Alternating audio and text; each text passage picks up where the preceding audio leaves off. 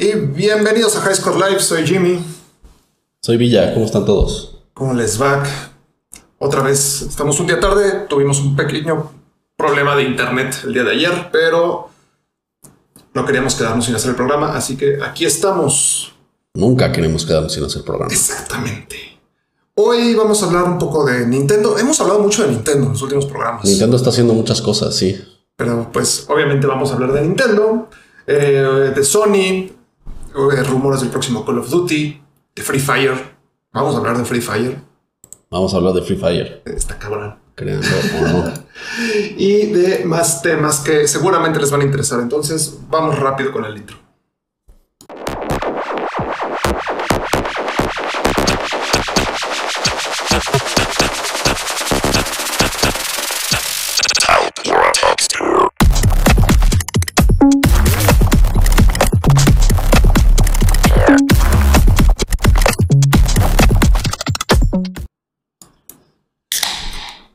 Con ese sonido estamos de regreso. Ese bello y hermoso sonido que todos extrañan. Bueno, yo extraño mucho. Salud, gente. Salud, Villa. Eh, ¿Con qué quieres empezar? ¿Con qué empezamos hoy? Eh, pues a mí me pareció de lo más interesante es que se, se sacaron, bueno, sacaron datos de cómo está impactando esta, esta onda de la pandemia a la industria de los videojuegos. Ya sé que ya hemos hablado de eso, pero ya, ya sacaron los números como, como bien. Está bien interesante. Está interesante porque, pues sí, sí, habla- habíamos hablado de que, de que pues, el impacto no iba a ser grande y de hecho, o sea, más bien no iba a ser muy negativo y de hecho iba a ser positivo. Eh, pero no, la verdad es que yo no imaginé que tanto, porque dijeron que se estima que el crecimiento de la industria en este año va a ser del 9.3%. Es muchísimo. De un año a otro Esto es- bastante. Es muchísimo, de año a año es muchísimo. Y lo importante aquí, o sea, bueno, no, eso es lo importante, pues, pero lo que a mí me, me llama mucho la atención es el valor que tiene ahorita la industria de los videojuegos. Y no te voy a decir que adivines porque ya viste la nota, pero Sí, sí, ya tengo la nota. De hecho, le- leí el reporte completo hace, hace unos días. Y está bastante Está interesante. cabrón. Sí, sí, sí, está cañón. la industria está valuada en 153, digo, no, perdón, 159.3 mil millones de dólares. Ahora multiplica eso por 25. Cabrón, es muchísimo Se me, dinero. acaban los, se me acaban los ceros de la calculadora. Está cabrón. O sea, sí, sí, lo que hemos dicho, ¿no? La, la- la- la industria sigue creciendo a pesar de, de esta pandemia. Y los, pues los números no están mintiendo. Estos, No. estos números, este, este estudio está hecho por Newzoo, que es esta como firma. No, no, no sé si decirle compañía, empresa, firma, no sé exactamente cómo llamarlos. Que hacen estudios de esta- estadísticas de videojuegos. Se especializan en videojuegos. Es algo así como el Nielsen para los deportes. Sí, son estudios de mercado, ¿no? Ajá, son estudios de mercado, pero los hacen a Pero nivel, a los hacen a nivel mundial. De hecho, este, pues yo por el trabajo tengo acceso a, a los estudios de México, eh, o sea, la parte exclusivamente de México, y está muy chido. O sea, te dan muchísima información que para si estás trabajando dentro de la industria o para la industria te puede ayudar muchísimo. Aquí lo Sí, que nos está muy dice- interesante. lo que, lo que dice. Newzoo es que 9.3% es. De un año a otro es muchísimo. Es muchísimo. Sí, si alguien quiere sacar el 10% de eso redondeado, son casi 16 mil millones de dólares Sí, porque. este, de aumento. Exactamente. El, el 2019 terminó, o sea, con un estimado de 145.7 billones. Ujú. Y ahorita van por los 160. O sea, Sí, y se estima que para el 2023 alcance los 200, la marca de los 200. O sea, la industria es enorme, ya lo hemos dicho muchas veces. Sí, claro. Ahora, no me queda claro si es, si es más grande que Hollywood y que la música, como hemos dicho en repetidas ocasiones, viendo ya el valor en monedas. Este. Puede ser, puede ser que no, pero no importa. O sea, tampoco son carreritas y, o sea, el chiste es que está enorme. claro. Y el cacho más grande del pastel se lo lleva. Adivinen quién. Está cabrón. E- e- Eso está muy cañón. Eso está muy cañón. Los juegos eh, para móviles. Es casi la mitad. que estamos hablando de un mercado de nicho, tú y yo, Jimmy. Sí, Estamos claro. hablando de los móviles. Sí, sí, o sea, De ahora en adelante este programa va a ser de puro juego móvil. Este, les informamos desde ahora. por eso vamos a hablar de Free Fire. Exacto. Eh, Está muy, muy cañón que es el 48% de la industria. El 48%. por- La mitad del valor de la industria de los videojuegos se los llevan los móviles. Juegos que no son hechos para plataformas de juegos. Y, y otra cosa que está, o sea, lo que está cañón es que de 2019 a 2020 el mercado para móviles creció 13%. O sea. Sí, está cabrón. es, es- es- Y, y el que menos creció, para nuestro disgusto, fue el de las PCs. ajá, el de las PCs eh, creció 4.8. 8, ajá. 4.8 y también ponen una nota al final que es muy interesante que a diferencia de otras plataformas, los, los jugadores de PC, más bien los juegos en PC, mientras más viejitos mejor les va. O sea, no Sí. pega tanto el, el- el día 1 en los juegos de PC como pega en las consolas y como pega en otras plataformas. Este, de hecho, el promedio de, de, de los, o sea, de edad para que los juegos sean más redituables es de 3 años. A partir de los 3 años, los peceros empiezan a comprar los juegos. Yo Digo, creo que esto tiene mucho que ver, yo, yo supongo, con, con las ventas de Steam y bueno, de Steam, Sí. de Epic, de Google Games, de todas estas plataformas que, ya- que hablamos el programa pasado, ¿no? Sí, justo pensé en lo mismo. Siento que por ahí va la cosa. Ya que saquen la PC2. Y ahí, ahí viene, men. Ya casi. Yo creo que ya la anuncian. Y en segundo lugar están las consolas. No lo, no lo parte entre consola y consola, ¿verdad? No. No, no. Simplemente lo divide este. Consolas, Ojo. PCs y móviles. Y de móviles. móviles. lo divide en celulares, bueno, en smartphones y en tablets. Que las tablets es el, el- el 10%, casi. Es bastante, ¿no? No esperaba que fuera tan grande la, la parte de tablets. Y el 10% de todo lo, del valor de, de PC se lo llevan los juegos de navegador todavía. Exacto. Eso está cabrón. ¿Sabes? No tanto porque son muy populares en China. Ok. En China hay, hay mucho, mucho juego de, mucho juego de browser porque no necesitas una, no necesitas una gran co- computadora para correrlo. Ujú. Y estamos hablando de eh, un país donde la mayoría de la gente va a un, a un café internet para tener acceso a, a este tipo de, de entretenimiento. Ok. Entonces, pues tienes acceso a estos juegos. Sí, claro, tiene Estoy sentido. De seguro hecho, que el- de, de ese 2% global, o sea, de ese 2% de browser games, seguramente el 1.8 es solo de China o alguna cosa así, porque sí es muy, muy grande el mercado ya. Ok, makes sense. Y de hecho, el gasto principalmente, casi, o sea, la mitad del gasto de, en videojuegos se, se divide entre China y Estados Unidos. Así es. O sea, esos son los mercados más grandes para, los, para la industria. Sí, pues es que, Sí. Es un Uno tiene de- dinero y el otro tiene gente. exacto, lo que te decir es un chingo de gente que también hay dinero. O sea, no, Sí, también hay mucho dinero. Sí, no es India. que también es un chingo de gente. sí. Sí, Pero- con menos dinero, pues. Me, me parece muy interesante que hayan hecho un- este estudio de qué, pa- qué pasa ¿no? con, con la pandemia, cómo ha afectado a, a la industria de los videojuegos. Sí, la neta está muy interesante. Creo que es algo, algo que no, no, no había hecho nadie, porque pues, es algo que jamás había pasado, pero Newzoo no es la única empresa que hace, hace este tipo de estudios de, de videojuegos, pero yo me atrevería a decir que es la más importante. Y algo que también mencionan aquí muy curioso es que algo que pasó este año, bueno, este del 2019 al 2020, es que los juegos para móviles se hicieron más accesibles. O sea, ya los juegas casi, casi que con cualquier smartphone. Sí, ya no tienes que tener el, el high-end. Exacto. También mencionan que eh, es mucho más sencillo desarrollar un juego para smartphone. Eh, eh, en general, o sea, sí hay, hay juegos complejos para, para smartphone o juegos sencillos para PC o juegos sencillos para consola, ¿no?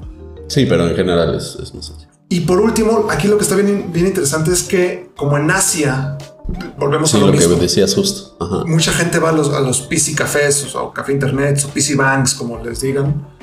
A los cibers. A los cibers a, jugar, pues todos estos lugares cerraron. Entonces, ¿qué pasa? La gente empezó a jugar en su smartphone porque no tenía una computadora en, la, en cual jugar. O una consola o... Exactamente. O la verdad es que es más barato este, consumir gaming en móvil. Sí, es, es, muy probable que tú ya tengas tu, tu, tu smartphone que usas del diario a que tengas una computadora para jugar o una consola, ¿no? Sí, sí, son juegos, pues muchos son gratis con microtransacciones o si te cuestan, te cuestan poco, o sea, también es mucho más accesible. Sí, creo que está, está, muy interesante. Hay que ver qué pasa. Todo, todo esto son estimaciones de, este, de qué es lo que va a pasar en la, en la industria, porque pues no, sé, no es como que puedan decir, sí, a huevo, el, en el 2023 esto va, va, va a ganar la industria. Puede que sea más, puede que sea menos. Ellos hacen con un montón de, de análisis, de estadísticas, de gráficas, de cosas que yo no entiendo. Ellos hacen estas especulaciones que en general han sido bastante acertadas. O sea, les falla por un, por un poco, pero ahí van. Sí, y como último dato, algo que me pareció muy interesante es que para todos los que dicen que las consolas van, de salida, eh, pues hay 729 millones de jugadores de consola which is a fucking lot. O sea, es el 10% de la población mundial. Exacto. y, una consola. o juegan en consola. Casi me atrevo a decir que se refiere únicamente a consolas de última generación. Casi. Es posible. Sí, yo también pensé lo mismo. No lo especifica, pero. No lo especifica, pero es muy probable porque la mayoría de los, de los estudios se hace con consolas. a estas alturas que pues, ya van de salida, se hace con consolas de última generación. De compu hay 1.300 millones de jugadores, o sea, hay más. Así es. Y pues de móvil el resto. Sí, de móvil, o sea, hemos dicho algunas cifras de que la mitad del, mundo juega algo. Entonces, si suponemos que son 3.500 millones y si suponemos que móvil es más grande que PC y consolas, pues, pues sí, por, por ahí está, como en 2.000 millones. Está cabrón. Sigan jugando. Está, está bien chido, se la pasan bien. Hay cosas bien padres. Pero pues ya que estábamos hablando de los juegos de móvil, vamos con Free Fire. ¿Tú qué dices? Vamos con Free Fire. Free Fire, este juego yo la verdad no lo entiendo. Bueno, o sea, sí lo entiendo, pero no entiendo por qué. Mira, es, un, es un. Sí entiendo por qué tiene éxito y sí entiendo el juego, solo a mí no me gusta. Yo nunca lo he jugado, la verdad. Eh, para los que no sepan qué es Free Fire, Free Fire es un Battle Royale para, exclusivo de móvil. No hay versión de PC, no hay versión de consolas, solo para móvil. Hay formas de jugarlo en PC con emuladores y así. De hecho, eh, muchos de los streamers que hay de Free Fire lo juegan de esta forma. Pero bueno, es un juego gratis para móvil que lo corres en cualquier celular de dos años para acá o tres años para acá. Casi, o sea, smartphone, obviamente. Y es un monstruo. Es, Free Fire es de esta empresa eh, Garena. Es una empresa china. Es el juego de móvil más jugado a nivel mundial. Pero aquí lo interesante es que llegaron a los 80 millones de usuarios diarios. Diarios. O sea, hay 80 millones de personas jugando al día. Está muy cabrón. O sea, yo, me acuerdo hace dos, tres meses, eh, la gente de Valve estaba emocionada porque llegaron al millón de usuarios en un solo día. Sí. Free Fire tiene 80. 80. Digo, consideramos que es un juego gratis. Sí, es un juego gratis. Bueno, Counter Strike también. Pero. Pero. Y Fortnite también. Pero es, es algo.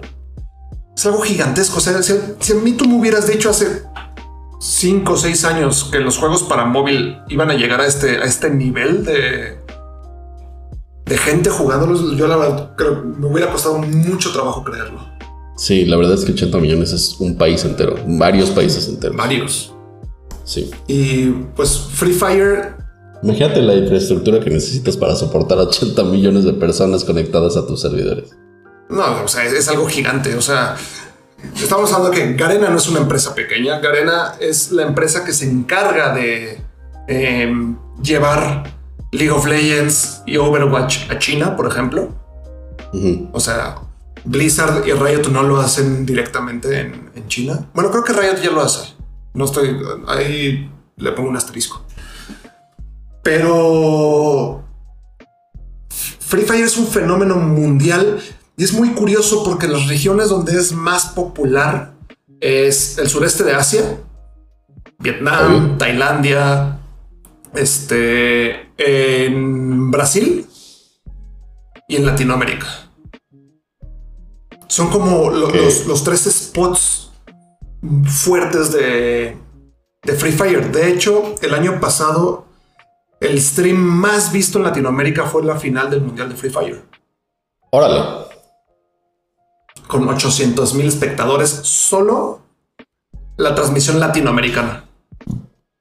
Para quien no esté familiarizado, generalmente se divide en las regiones Brasil y Latinoamérica por el idioma. Exactamente.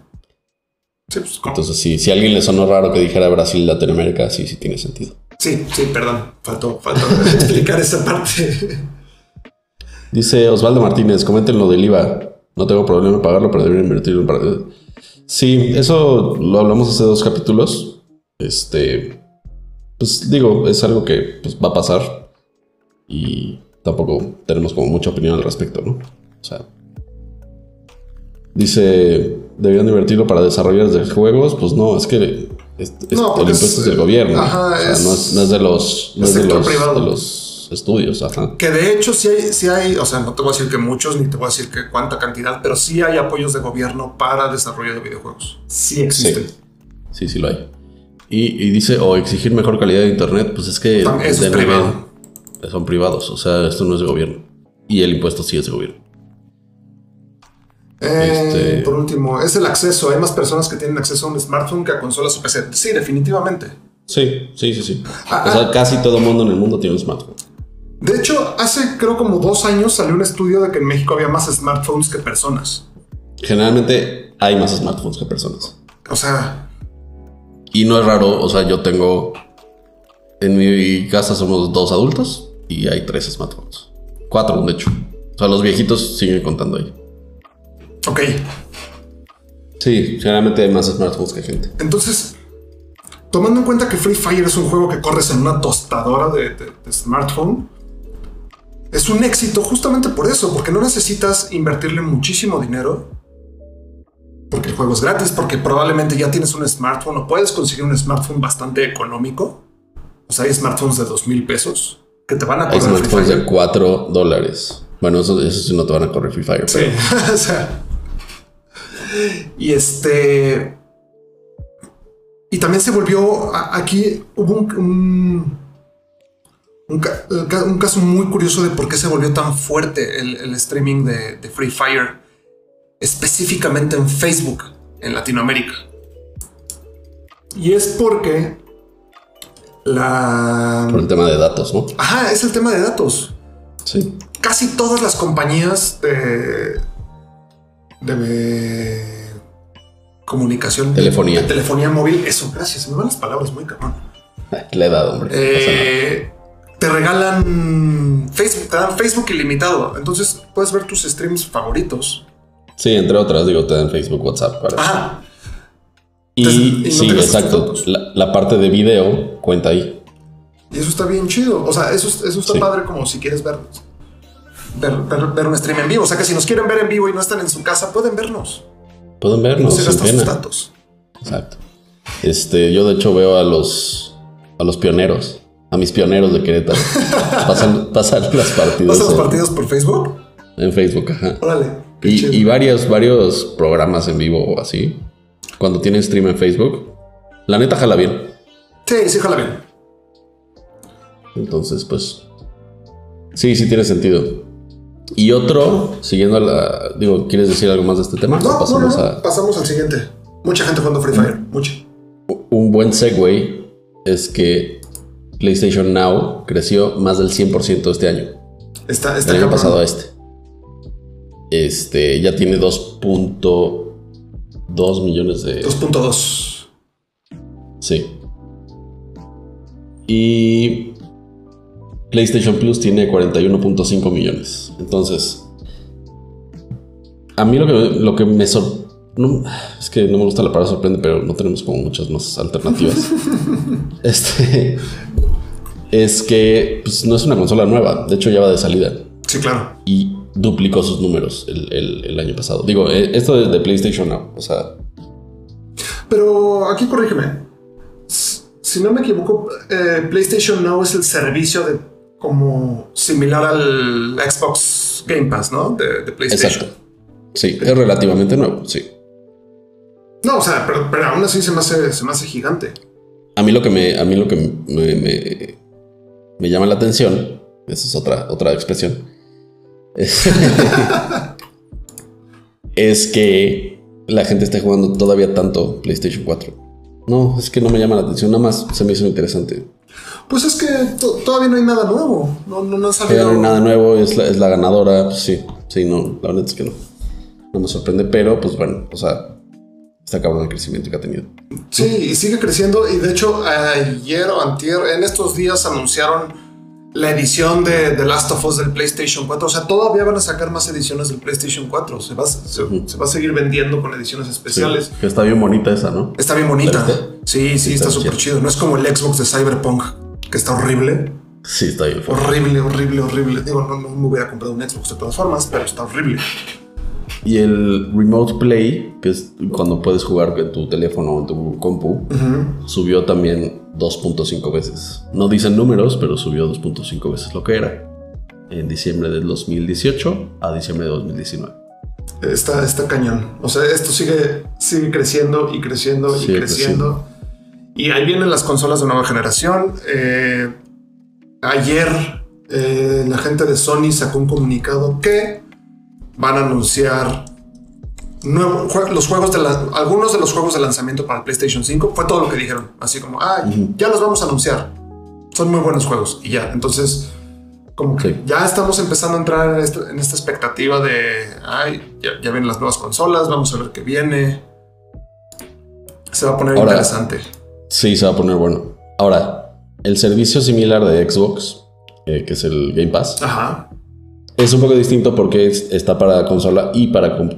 Entonces, vale la pena tener en cuenta eso. Para tenerlo en perspectiva, ya tiene 10 millones de suscriptores. Entonces, Ahí- pues, sí, le, sí le- sí le sigue ganando un, un buen chunk. También la, ma- la mayor diferencia, porque creo que algunos juegos de PlayStation Now los puedes jugar en la computadora. Sí, es el- lo del Remote Play. pero, Ah, ¿tú dices bajarlos? Ah, pero la mayor diferencia es que eh, ex- el Xbox Game Pass salió prácticamente ya está a nivel mundial, mientras que PlayStation Now no. Sigue limitado a ciertos países. ¿Por qué? Pues tendrán sus razones. Yo creo que es porque no tienen la infraestructura, la verdad. sí. Sí, seguro. No creo que puedan competir contra Microsoft en, en ese ámbito. O sea, No, la cantidad de Windows que hay en todo el mundo. O sea, no, la cantidad de Windows, la cantidad de, poder de servidores y de to- toda Sí, la sí, infraestructura. claro, ya que tienen todo armado. Exacto. sí, Hay que, que recordar que Sony empezó vendiendo teles sí. o sea, y Walkmans.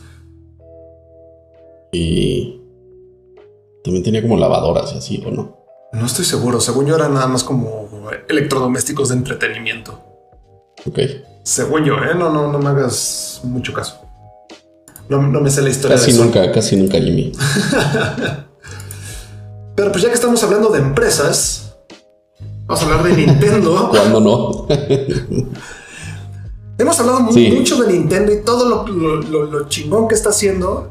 Y ahora está haciendo. No, no puedo definirlo como algo bueno, pero tampoco puedo definirlo como algo negativo.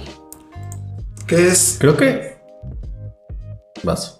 que Nintendo va a empezar a atacar a, a los hackers este, de, del Nintendo Switch, tal cual. A los que están vendiendo algún tipo de dispositivo para hackear el Nintendo Switch. Eh, sí. Eso. Eh, creo que está bien, la verdad. Es que ya sabes que Nintendo siempre ha sido como muy. Muy receloso de sus propiedades, ¿no? Sí, sí, sí, definitivamente. Y creo que cualquiera lo haría. Por lo que yo creo que está, que no está tan chido, es porque gracias a, a esta comunidad de hackers se, se han descubierto muchas cosas que se pueden hacer con el Switch, donde no necesariamente es cargarle juegos piratas. O sea, hay gente que le logró instalar Windows a su Nintendo Switch. Hay gente que ya lo puede usar como una tablet para ver películas, para leer documentos, para hacer un montón de cosas aparte de jugar sus juegos. Sí. Entonces, siento que es un poco lo que pasó con el lanzamiento del primer Xbox, que hubo gente que, la gente de XBMC, que descubrió cómo hacerlo todo un centro de entretenimiento y sacarle el máximo provecho.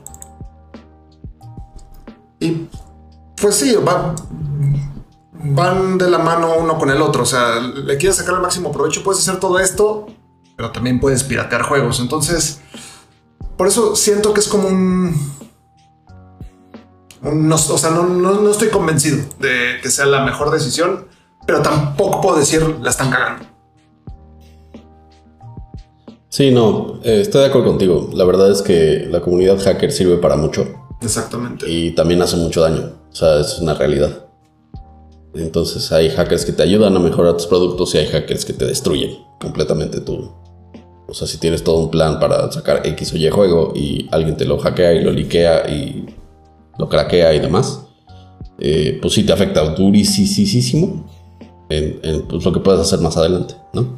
Sí. Entonces yo también estoy un poquito en la, en la cuerda floja en este tema. Creo que es muy lógico que lo hagan porque pues finalmente es gente vendiendo pues, cosas que, nos, que ellos no aprueban, ¿no? O sea... Pero pues sí entiendo tu punto de que gracias a los hackers se han hecho muchas cosas muy chidas. Sí, porque digo, e, esto ya es como metiéndonos más en el este, en todo este rollo que está pasando en los Estados Unidos del right to repair. Que cuando tú compras un producto electrónico, tienes todo el derecho a hacer con él lo que se te antoje. O sea, un celular, una computadora, una consola. Si pierdes garantía, pero pues allá tú. Ajá, pierdes garantía, pero puedes, puedes intentar tú repararlo o puedes modificarlo lo que quieras.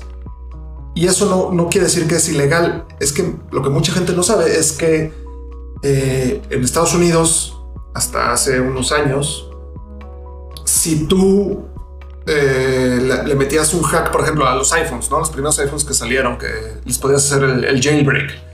Si tú le hacías el jailbreak al iPhone, estabas haciendo algo ilegal y te, podías, te podían mandar a meter al bote por hacer eso.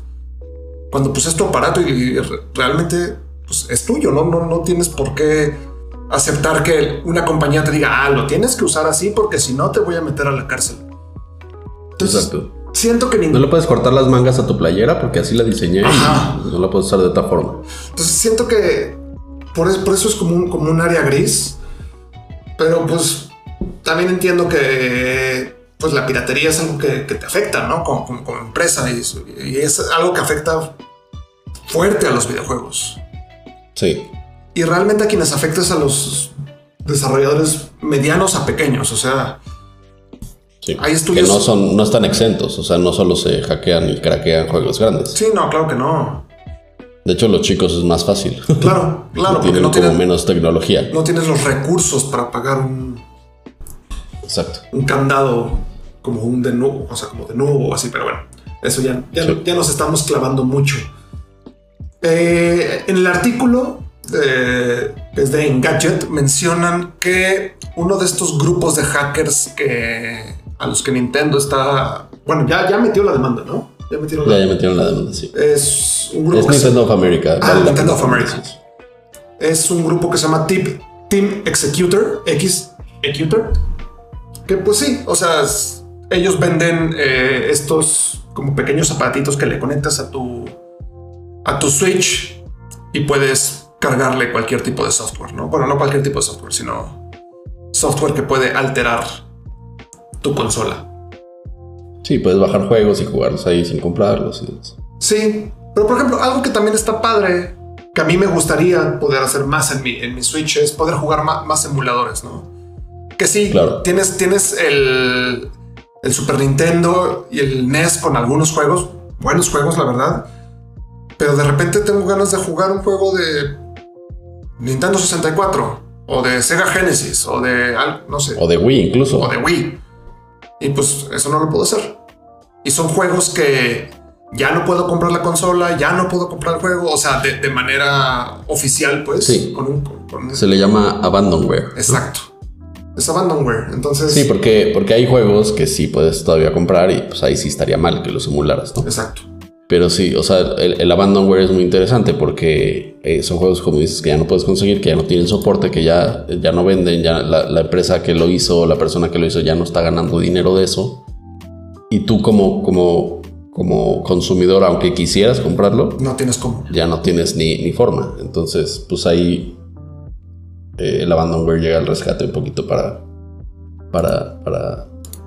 De hecho, ahí en la página tenemos... Cuando empezó todo esto, por ahí de marzo, puse un post de, de juegos viejos que puedes jugar que son abandonware. Es una página Es y, verdad. y ahí están todos. Es verdad. Este, sí, es, es un tema muy interesante.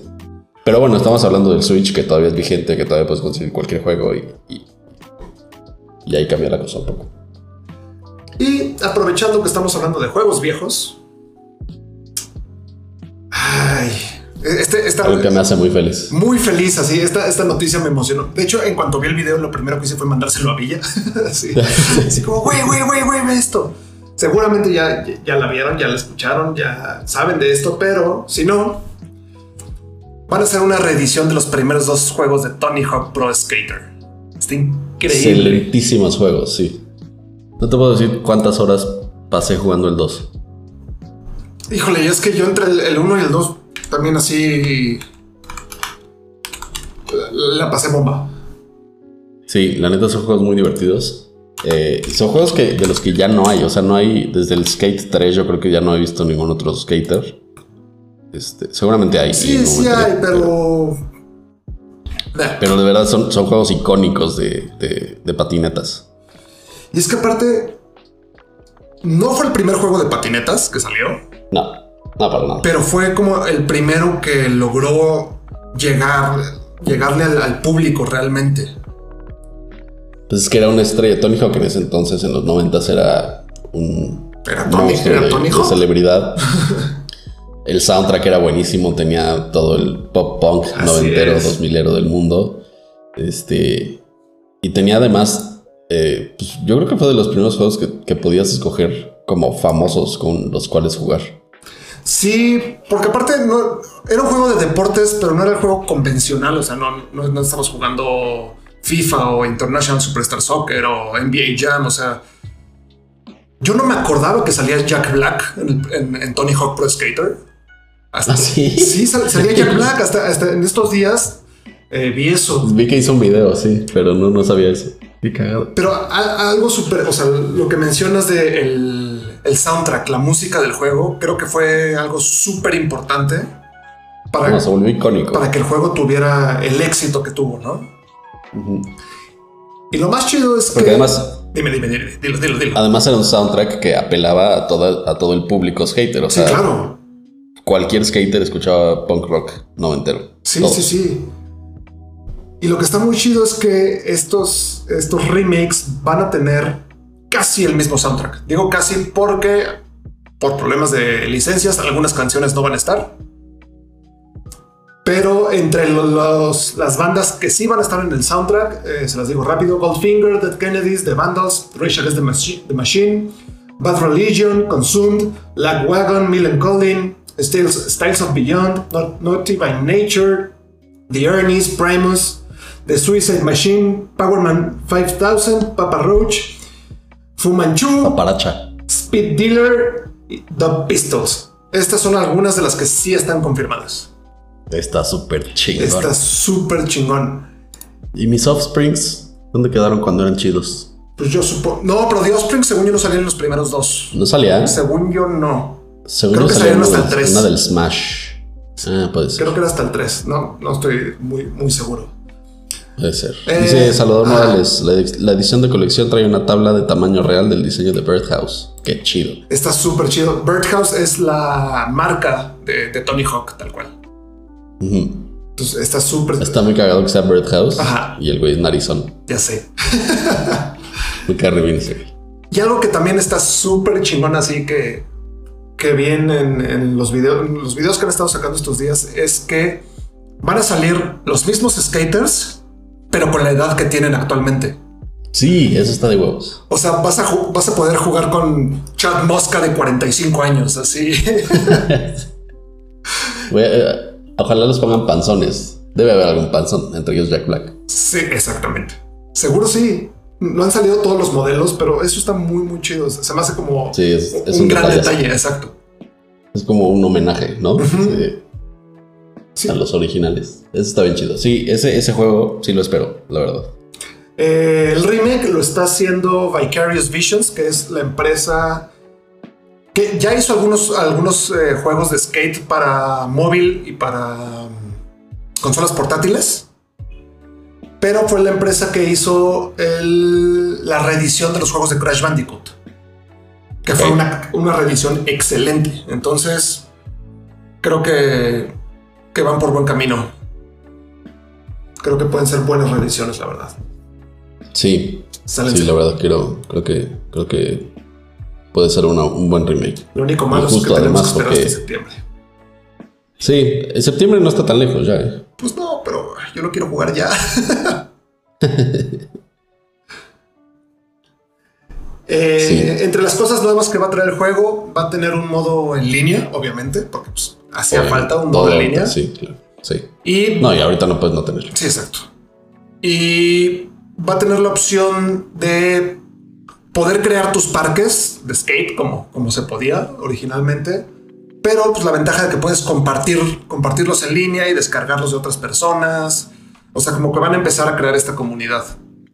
Sí, y seguramente va a haber este como diseños de tablas y demás. Seguramente.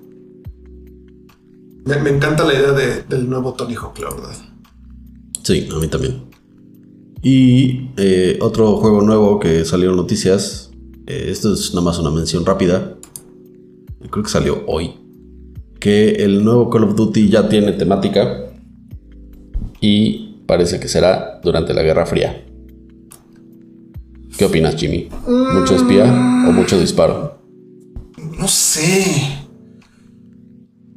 Ah, ah, hay algo que, como que no me está cuadrando con Call of Duty sí, ¿qué va a pasar con, el Call of Duty Warzone? O sea, va a ser, cada año voy a tener que comprar el Call of Duty para poder jugar el Battle Royale, va a seguir siendo gratis y, o sea, o, ¿qué, va a pasar? ¿Por qué me va a convenir comprar el nuevo Call of Duty? ¿no? Porque yo la verdad es que compro los Call of Duty por el multiplayer. Sí. Y Warzone es el 50% del multiplayer. Sí, claro. Entonces, no sé qué va a pasar con esto de la Guerra Fría. En cuanto a la historia, creo que puede ser una historia muy buena. Muy, muy buena. Pensando en lo que hicieron con el Call of Duty World War II, que es el de las, bueno, ya casi dos años. La historia era excelente. Creo que puede ser algo bastante interesante. Y al parecer este va a seguir la línea de Black Ops. Entonces, eh, si han jugado los Call of Duty, las, la saga de Black Ops en general son bastante buenas. En general, no todos. El 3 no, a mí no me gustó para nada y el 4 ni siquiera me digné a jugarlo. Pero. Sí, pero el 1 y 2 son. Sí, el 1 y el 2 son una joya. Entonces, pues. Hay que ver qué. ¿Qué puede hacer Activision? No estoy seguro que. Bueno, Activision es el estudio que lo publica, pero no son, no son quienes lo hacen. No estoy seguro si lo va a hacer Sledgehammer, que son los que hicieron World War II, o no es Infinity Ward, es. Se me fue el nombre del otro estudio que estaba haciendo los Black Ops. ¿O sí, no, sí es Infinity Ward. Bueno. Sí.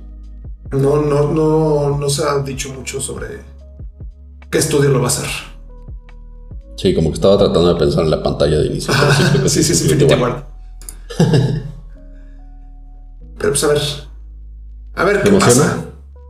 ¿La temática al menos te emociona o no? No realmente. Ok. No, no, no, no es como que diga, ah, wow, o sea, sí, está súper chido. Tampoco me, considero un conocedor de la Guerra Fría, porque sé que en la Guerra Fría realmente no pasó mucho. Es todo lo que sé. Es justo lo que iba a decir. O sea, como que no ubico la Guerra Fría como algo de mucho disparo. Ajá. O sea, en la nota dicen que van, van a tocar algunos temas de la Guerra de Vietnam. Pero. Que fue más o menos por el tiempo. Ajá, pero pues entonces pues, no sé, se me ocurre que por qué no es un Call of Duty Vietnam. a un Call of Duty Guerra Fría, ¿no? Pero bueno. Que no ganas. Sus, razones tendrán, la verdad. Confío en, el, en, en la gente de, de Activision e Infinity Ward. Sí, sí, la neta sí. Creo que pueden hacer un buen juego. Entonces, pues ahí está, está Todavía no tiene fecha, ¿no? No, o, sea, apenas. Esto apenas es rumor. Sí. Apenas se, se, dijo hoy. Ok. Y. Eh, a mí me gustaría hablar después de. De pues un par de noticias que están un poco ligadas. Échalas, échalas, ya sé cuáles son. De Mixer y Twitch. Ay, Mixer. a raíz de todo este tema, eh, pues, salieron cifras de crecimiento de las plataformas de, streaming. Y pues, bueno, por ejemplo, Twitch, pues ya sabíamos que pues, es el grandote y, creció muchísimo. Facebook Gaming, para sorpresa de muchos, pero no por lo que no para mí, por lo que dice, dijo Jimmy hace ratito. También creció mucho. YouTube Gaming creció también. Algunos dicen que será el futuro del streaming. Por todo, todo el ecosistema YouTube. Eh, y se me está olvidando uno, se me está olvidando. Ah, sí, Mixer. ¿Qué es eso? ¿Qué es un Mixer? Mixer, para quienes no estuvieron enterados, es una plataforma. Es, de Microsoft, ¿sí? sí. La plataforma de streaming de Microsoft, bueno, la compró Microsoft. Hicieron muchísimo ruido el año pasado, creo, eh, fichando entre algunos streamers importantes de Twitch a Ninja, que era el streamer. Ya, el streamer, por excelencia. Contrato millonario, se gastaron la vida. Y este. Contrato de exclusividad, obviamente, donde solo puedes streamear. Obviamente es exclusividad, exacto. En Mixer. O sea, le dieron millones de dólares para que ese güey no. Nada más estuviera en, Mixer. Este. Y el crecimiento de Mixer se reportó de un año en 0.2%. Yikes. Eh, ¿Mixer está muerto? ¿Hay algo más que puedan hacer? No, no, no sé. O sea, si no fuera de Microsoft, te diría sí está muerto. Pero siendo propiedad de Microsoft, no, no sabría qué, puede salir de, las mentes de la, gente de, de, Microsoft, ¿no? O sea, puede que le den un giro de 180 grados y logren levantar. Porque Mixer fue la primera plataforma de streaming que empezó como a, dar este tipo de contratos de exclusividad a, streamers. El primero fue Ninja, ¿no? Que pues, como ya dijo Villa, el, streamer por excelencia, el, el, streamer más visto a nivel mundial. De la noche a la mañana dijo, a partir de mañana voy a streamear exclusivamente en Mixer. Y así le empezaron a hacer con varios streamers. Otro streamer fuerte fue Shroud. Y de repente las otras plataformas empezaron a hacer lo mismo. YouTube hizo lo mismo con, con Courage. Twitch hizo lo mismo con Pokimane y con Doctor Disrespect. Facebook hizo lo mismo con Ronda Rousey por alguna razón. What? Ya sé. Ronda Rousey streamea en Facebook que streamea haciendo ejercicio. No, Pokémon. Bueno, yo los, que he visto de ella son de Pokémon. Aparte creo que streamea nada más como dos días a la semana. No, ¿y por qué streamear más? Sí, no. Y de hecho hay otra, otra plataforma que se llama Caffeine, como cafeína en inglés. Ajá, sí. Que firmó... Le está metiendo mucho cafeína. ¿eh? A Drake. Ajá, sí, justo vi también. O sea, como que como que Mixer destapó la caja de Pandora y ahora ya no lo pueden cerrar y son los primeros que se están muriendo ahí. Y están haciendo como que empezaron a hacer todo este desmadre y solitos siento que se están ahorcando. Pero es que, exacto, o sea, nunca hubo un crecimiento. O sea, obviamente cuando se fue Ninja y cuando se fue este, Shroud y demás, hubo un pico. Pues obviamente hubo muchos fans que siguieron a estos güeyes. Pero así que tú digas que hubo un crecimiento fenomenal, tampoco, ¿eh? Y, esto, ah, pues, siendo, habiendo sido el año pasado, y si el crecimiento anual es del 0.2%, entonces, pues, sin, ese pico, hubieran estado negativos. Seguramente. Porque fue un pico de meses, aparte. Sí, fue un pico de meses. Sí, fue un ruido, ponte de dos, tres meses. Y este. Y aún así no crecieron. Yo la verdad es que creo que me he metido a Mixer. Si te digo 10 veces, son muchas. Sí, yo también. Y eso que es como la, la, la plataforma default de Windows y de Xbox para streamear. Sí, claro.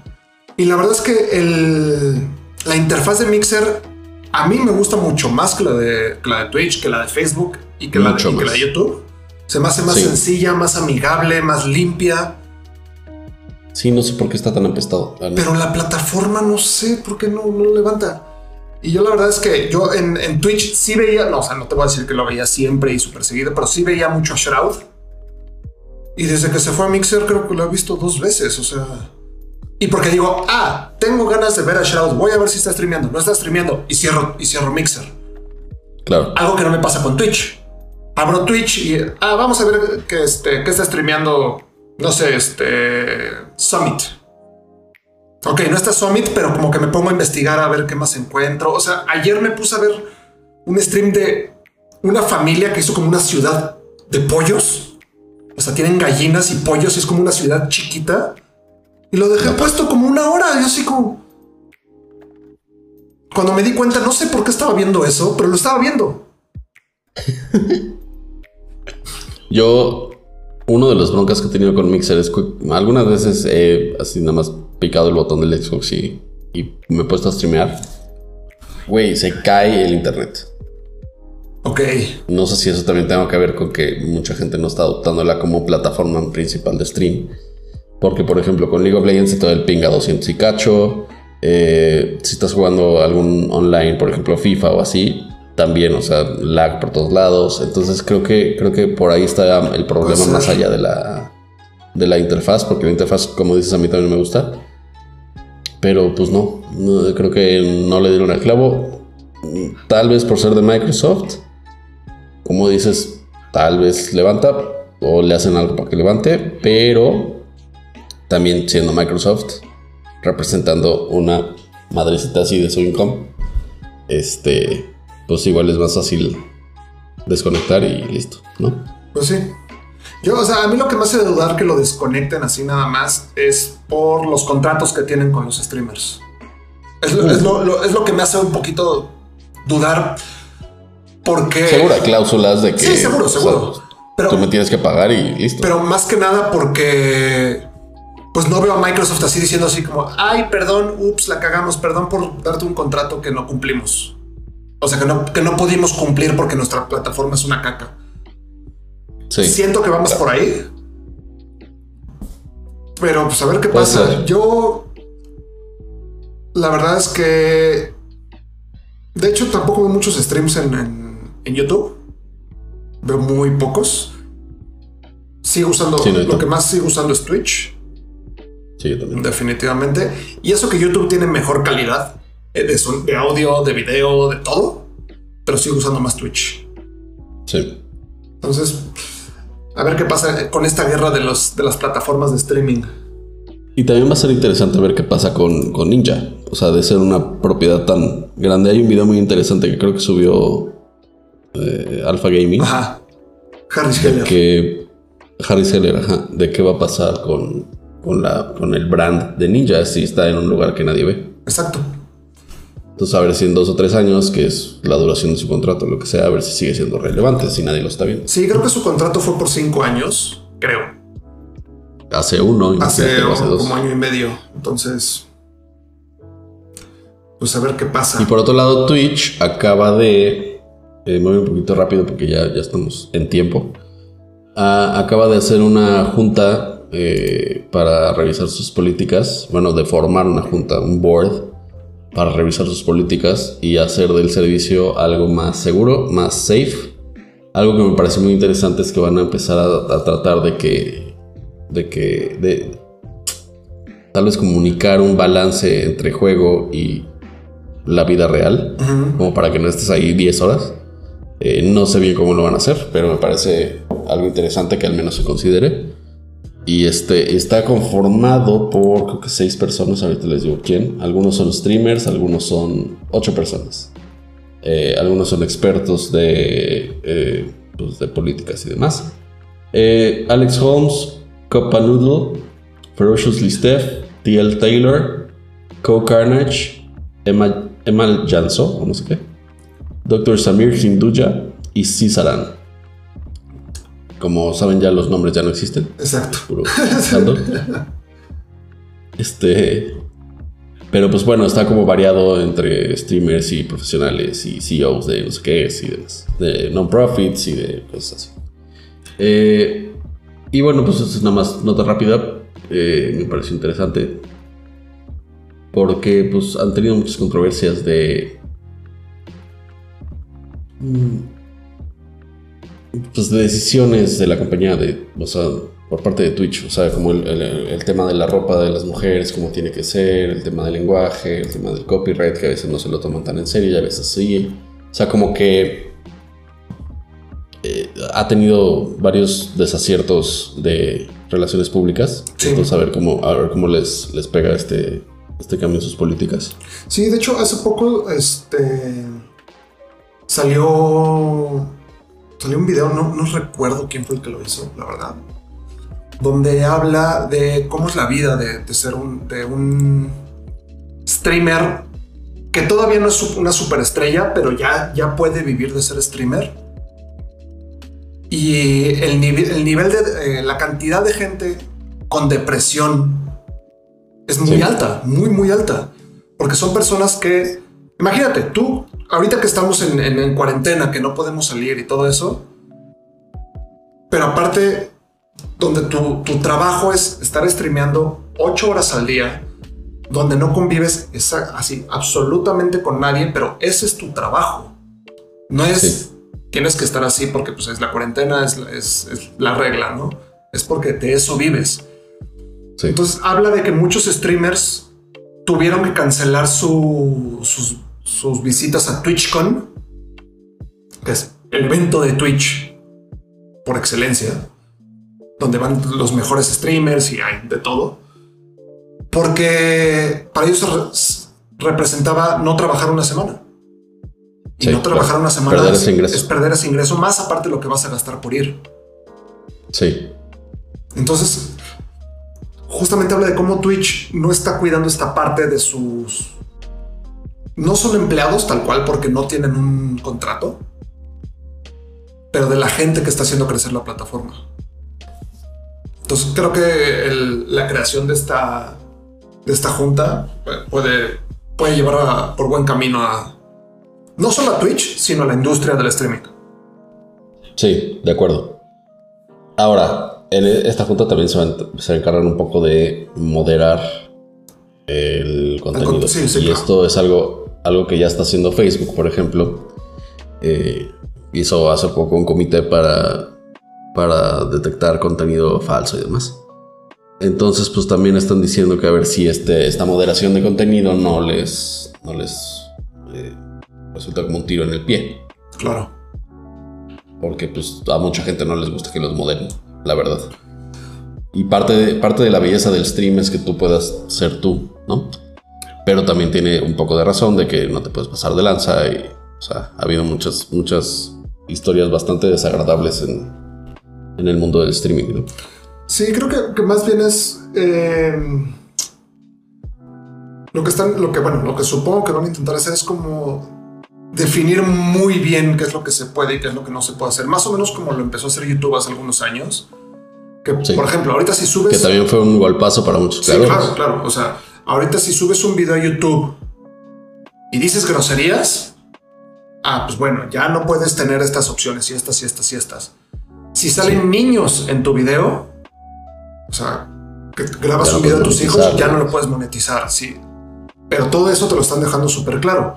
Tú puedes seguir creando tu contenido total a tu forma, simplemente vas a perder como estas eh, primas que te podría dar la, la plataforma, ¿no? Sí, claro. Entonces, pues, a ver qué pasa. Sí, como creador de contenido, pues sí puedes decir, ah, es que me están limitando creativamente y no puedo hacer lo que yo quiero hacer. Sí puedes En otro lado. en otro lado o de otra manera, o no vas a recibir lo que quieres o ponte creativo y busca otra forma de comunicar lo que quieres comunicar, ¿no? Sí, claro. Sí, tiene sentido. Entonces, pues pasa, o sea, en, en Twitch ya hay streams que te dicen, este stream es para mayores de edad. O sea, la verdad es que no. Sí, ya bajo tu propio riesgo. Exacto. Entonces ya sabes a qué te estás metiendo. Sí. Eh, Eh, par de noticias rápidas ya para terminar. échelas. El Evo 2020 ya tiene fechas. Sí. Acuérdense que va a ser ahora este, digital. Van a ser durante cinco fines de semana, del 4 al 5 de julio, 11 y 12 de julio, 18 y 19 de julio, 25 y 26 de julio y 31 de julio al 2 de agosto. O sea, todos los fines de julio. Y el primer de agosto. Y como otro dato importante, no va a haber Smash. No va a haber Smash. Eso creo que va a ser un trancazo. ¿no? Sí, pero pues es culpa de Nintendo, la verdad. No hay, no hay otra, otra explicación. Es totalmente culpa Claro. de Nintendo. Claro. Y la otra noticia. La otra noticia, eh, para quienes nos gusta el fútbol, se acaba de crear una nueva organización de esports en México que se llama MET Esports, o sea, MET Esports. Eh, y está fundada y liderada por nada más y nada menos que Alfredo Talavera y Sebastián Fassi. ¿Quiénes son? Para los que no saben, Alfredo Talavera es el portero del Toluca y Sebastián Fassi es un portero del León. Eh, Muchos van a decir, no, pues a, raíz de la E-Liga, este, pues quisieron hacer un equipo de FIFA y no sé qué. Nope. FIFA ni siquiera está en sus, en sus filas para hacer, eh, quieren hacer una organización con presencia en, eh, ¿qué es? Free Fire, Fortnite, Rainbow Six Siege y Valorant. Puro shooter. Puro shooter. O sea, si, pues, chances si le juegan estos chavos. Pues hay que ver qué pasa, ¿no? Siento que Sí, si lo hacen bien, Me pues parece muy-. Sí, me parece muy cagado que son futbolistas ahora. A diferencia de muchos equipos de esports, estos dos tienen el capital. Porque el fútbol, por si no lo saben y alguna razón han vivido en, abajo de una piedra, el fútbol paga muy bien. Sí, Entonces tienen dinero, tienen recursos, tienen chance de jalar a sus patrocinadores y demás. Entonces, pues puede ser que, que sea un, un esfuerzo válido y no nomás una, una curiosidad. Entonces, pues habrá que ver qué pasa. digo que yo conozco un equipo de fútbol que no le paga a sus jugadores de esports, ¿verdad? Pero bueno. Hay un equipo de fútbol que no le paga ni a sus jugadores de primera bueno, división. también, seguramente es el mismo. Pero, Uno y varios. pero pues está padre. Está padre que, que gente de fuera de la industria se esté metiendo a los esports. La verdad. Creo que solo los hace Sí. crecer más. Y es lo que queremos. Exacto. Está padre. Que Así que suerte, Talavera. suerte, Y fácil. Talavera y no sé quién fácil. Fácil. No, es la primera vez que escucho sus nombres, pero bien por ustedes. Alfredo Talavera ha sido portero de la selección mexicana. Espérate. Yo me quedé en el Conejo Pérez. No, bueno, sí está. o sea, eh, Y pues ya, esa es la última noticia rápida que tenemos el día de hoy. es todo por hoy. Bueno, no, no, no, no. Nos falta Nope. la sección favorita de todos los niños. ¿Qué has estado, qué- qué has ju- estado jugando, Villa? ¿Qué he estado jugando? Eh, he estado jugando. mm, Hoy empecé a jugar un juego que tenía de chiquito y, no- y- y está en Steam. Se llama Normality. Normality es un juego de 1996. ¿Cuál ese sí no te lo manejo? Eh, no, no esperaría que lo manejara. Yo lo empecé a jugar cuando era niño porque venía un demo en una de esas revistas de, de PC Gaming o lo que sea. Este, un juego muy extraño. La verdad es que no lo recomiendo, pero está curioso. O sea, está como muy... Ni siquiera hace el adjetivo, es como... eh, no sé, no sé, no sé. no sé. Eh, pero pues bueno, si quiere jugar algo este como en los noventas, pues ahí está ese. No está, no está tan mal, la verdad. Ok.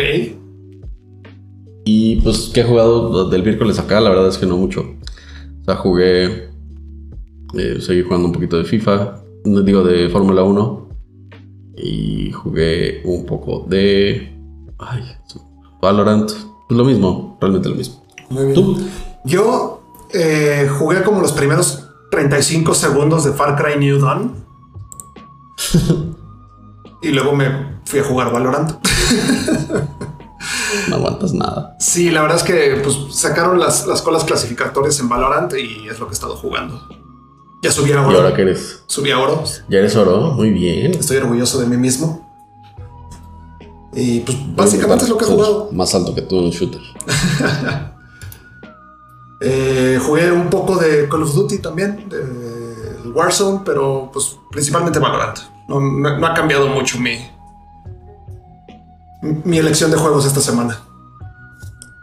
Y me gustaría que todos los que nos ven se metan a la, a la venta de, de Epic. Sí, Están regalando GTA 5 y hay muchos juegos en muy buen descuento. sí, simplemente por, por descargar el GTA V te dan un cupón de 10 dólares. Por participar. Ah, sí, Sí, ni siquiera, ni siquiera por bajar el GTA 5. te dan un cupón de 10 dólares que no te sirve para cualquier juego, te sirve para muchos. Yo así compré el Far Cry. Creo que me costó. Te sirve para, según yo, para todos los que estén arriba de 14.99 Mm, dólares. No, no son todos, porque intenté comprar el Man ¿No pude usar el cupón con el Man Eater. Ah, ok, ok. Son casi todos, porque tampoco es muy amplia la biblioteca de Epic. Pero. Pues no está tan chiquita ya, ¿eh? No, no, tampoco. O sea, pero no son millones. Ajá, no son miles y miles de juegos. Sí, no. Pero sí hay muchos juegos muy buenos este, en descuento, más el descuento de los 10 dólares. Les digo, yo compré Far Cry en 170 pesos. Nada mal. El, el Jedi Fallen Order lo pueden comprar creo que en 8 dólares o 6 dólares o algo así. Ya con el cupón a mí me salió en 8... 8.80 Como o cien- casi 9 Como dólares. 180 pesos. 200 223 pesos me salió. Uy, maldito dólar caro.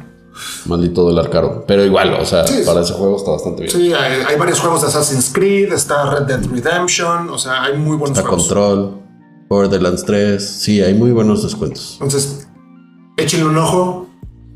Es Y únicamente ya se viene también la de Steam, así que Sí, la venta de Steam, ahí viene. Ahí viene. agarren sus Ya billeteras sé. que se les van. Ya sé, carajo.